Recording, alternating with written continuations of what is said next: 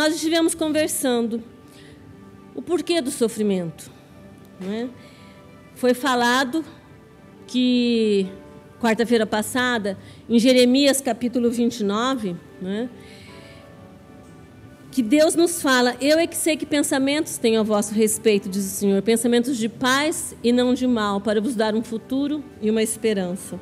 No entanto, Jesus Cristo, lá no Evangelho de João, capítulo 16, versículo 33, ele vai nos alertar, ele vai nos dizer: no mundo vocês vão passar por aflições, mas tem de bom ânimo, eu venci o mundo. Ele estava nos direcionando. E às vezes a gente busca explicações para o sofrimento. O que, que aconteceu quando Deus nos fala que Ele tem pensamentos de paz para cada um de nós? Ele não quer nos causar dano, né? Ele quer nos dar um futuro, uma esperança. Isso lá na antiga aliança. Já em Jesus, Jesus já vem com uma realidade bem clara, né? que nós vamos passar por aflições. O que aconteceu na história da humanidade? Por que razão o sofrimento? E o que eu vivo no contexto hospitalar, né, dentro da capelania, e o que acontece muitas vezes quando as pessoas estão sofrendo, ainda existem aqueles amigos que, ao consolar as pessoas, falam: você tem que se conformar, é a vontade de Deus. Como se o sofrimento fosse a vontade de Deus. E não. Deus nunca planejou o sofrimento de ninguém. O sofrimento não é plano de Deus para nenhum ser humano. Não é a vontade de Deus. A vontade de Deus é boa, perfeita e agradável. Mas o que aconteceu? Eu não sei se vocês têm visto, né? Aqui no, na, mas eu creio, creio que sim, vocês têm acesso à televisão, aos jornais, noticiários. O que tem acontecido no nosso país em relação a justiça. Né? Tantos processos é, envolvendo alguns políticos da nossa nação que são condenados em primeira instância, segunda instância, e recorrem. E esses dias foi muito comentado né, o parecer do Supremo Tribunal e a sensação que fica, pelo que a gente vê na, nas redes sociais, é uma sensação de impunidade e injustiça. E isso está relacionado também, sim, ao sofrimento. Porque quando nós lemos a Bíblia, né, ela tem resposta para todas as nossas situações. Onde tudo começou? Tudo começou no princípio, quando Deus cria todas as coisas, no livro de Gênesis. Ali já está a resposta. Em Gênesis capítulo 1, Deus cria todas as coisas. É o Deus Criador gerando vida. Né? Ele vai criando todas as coisas. E o que eu acho lindo é que no capítulo 1 de Gênesis, no versículo 31, quando Deus faz todas as coisas, a Bíblia declara, Gênesis capítulo 1, versículo 31, viu Deus tudo quanto fizera e eis que era muito bom. Tudo que Deus fez é muito bom. Deus só faz coisas boas. Esse era o plano inicial de Deus. Tudo muito bom, com pensamentos de paz para cada um de nós. Né? Mas o que acontece então? Se nós, esse é o início, o início da Bíblia. Se nós pegarmos um livro que está lá, 1 João, é um livro lá já do final da Bíblia, próximo de Apocalipse, quase no final. Se a gente pegar o, vers... o capítulo né, 5 de 1 João, versículo 19, vai nos dizer uma outra realidade, bem diferente daquilo que Deus criou. No versículo 19, então, do capítulo 5 de 1 João, está escrito: Sabemos que somos de Deus e que o mundo inteiro jaz no maligno.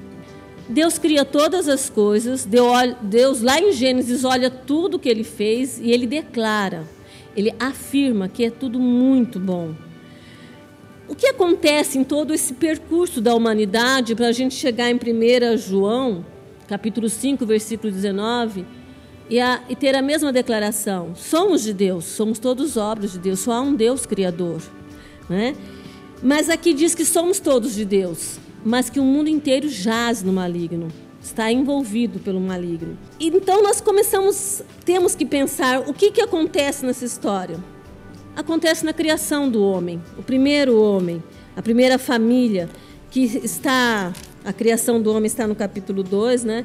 Mas Deus fala com o homem. Quando Deus cria o homem, e o que está escrito na Bíblia: Tomou, pois, o Senhor Deus ao homem e o colocou no jardim do Éden, para o cultivar e o guardar. E lhe deu esta ordem: De toda árvore do jardim comerás livremente, mas da árvore do conhecimento do bem e do mal não comerás, porque no dia em que dela comeres, certamente morrerás. Deus estabelece uma ordem. Deus cria o homem, coloca ele num jardim, o jardim do Éden, conhecido também como jardim das delícias, o paraíso. Dá todo esse jardim para o homem cultivar, né, cuidar e guardar. Lembrando que a gente só guarda aquilo que nós corremos o risco de perder. Deus já estava orientando o homem, era necessário guardar e dar uma ordem. Eu sempre faço uma comparação com arrendamento de terra. Eu tenho uma terra, eu arrendo para alguém, alugo, não é? E eu faço um contrato onde eu estabeleço normas, regras. Todo mundo entende isso. Se algum item daquele contrato é quebrado, esse arrendamento ele pode ser revogado, anulado. E eu entendo isso. Deus cria a terra, cria todas as coisas, cria o homem e dá a terra ao homem, dá em arrendamento ao homem. A terra é de Deus. O homem está ali para cultivar e guardar.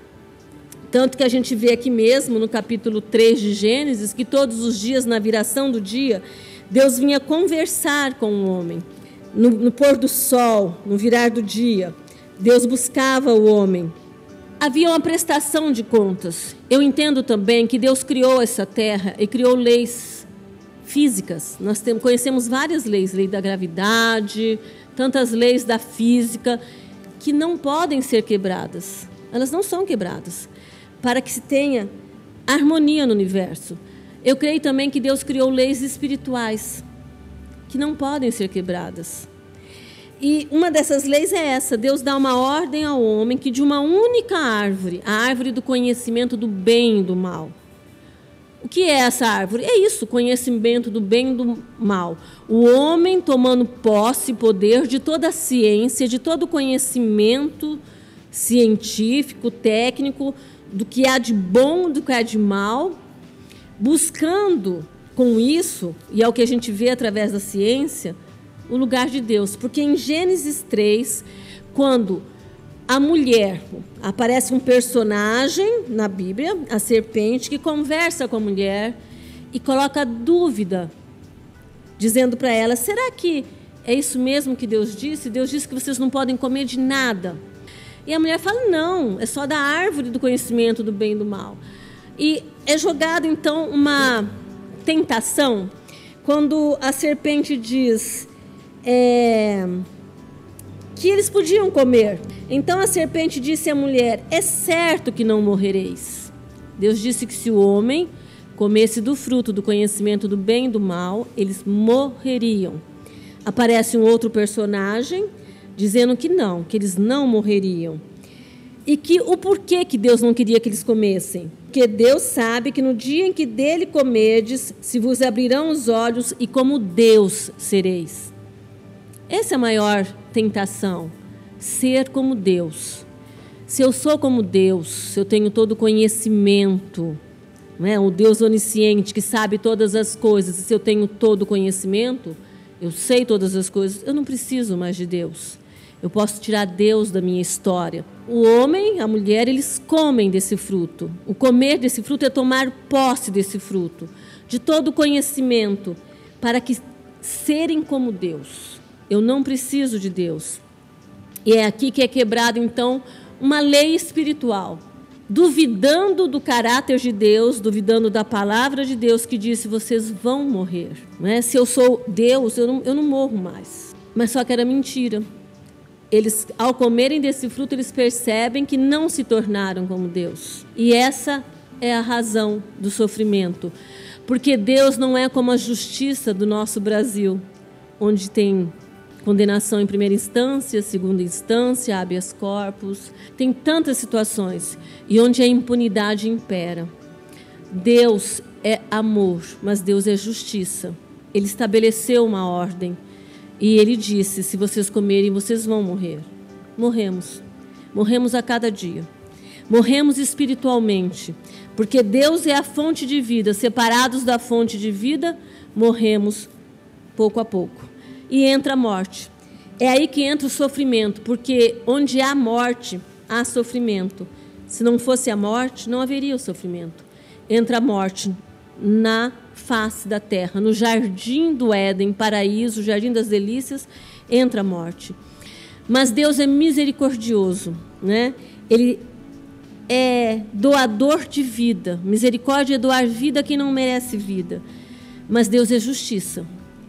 E então, se nós formos continuando lendo Gênesis capítulo 3, nós vamos ver que Deus veste o homem ele prepara uma provisão ao ser humano, vestindo ele com peles de cordeiro e os vestiu.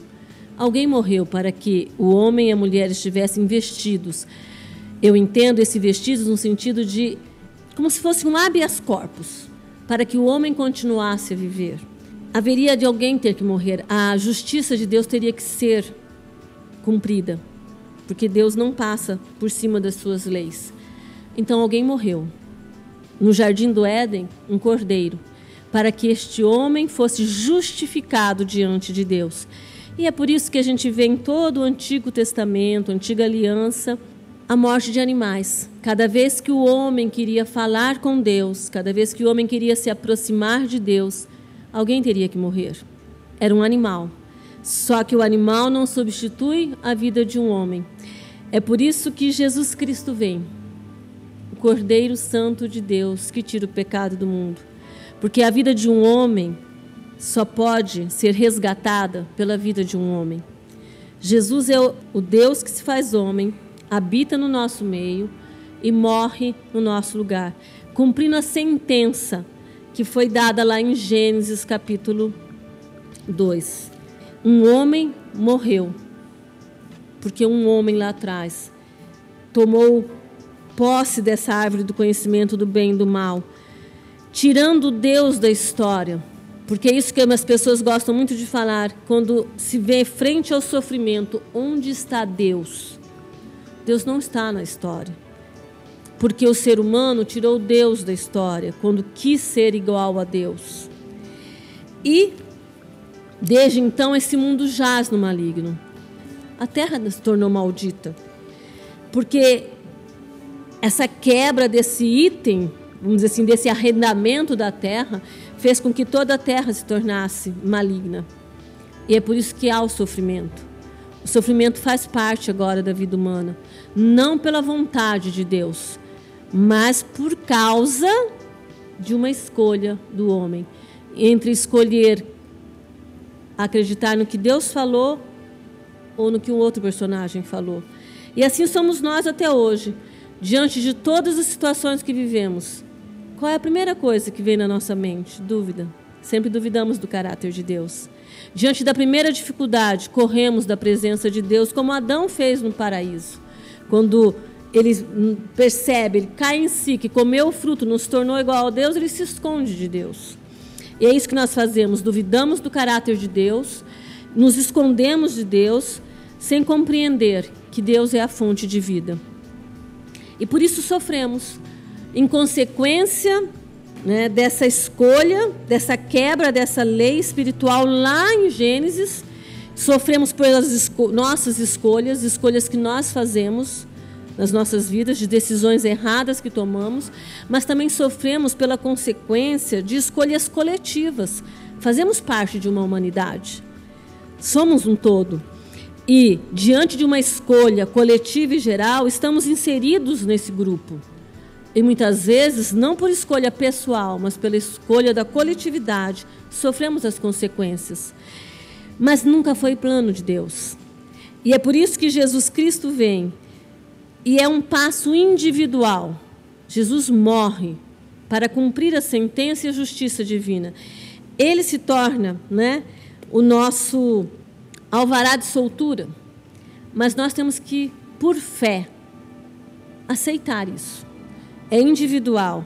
E é certo que, como enquanto coletividade, enquanto humanidade, o ser humano não se rendeu a Deus, não toma essa consciência e reconhece isso, ainda continuamos nesse mundo que jaz no maligno, colhendo as consequências dessa quebra dessa lei espiritual.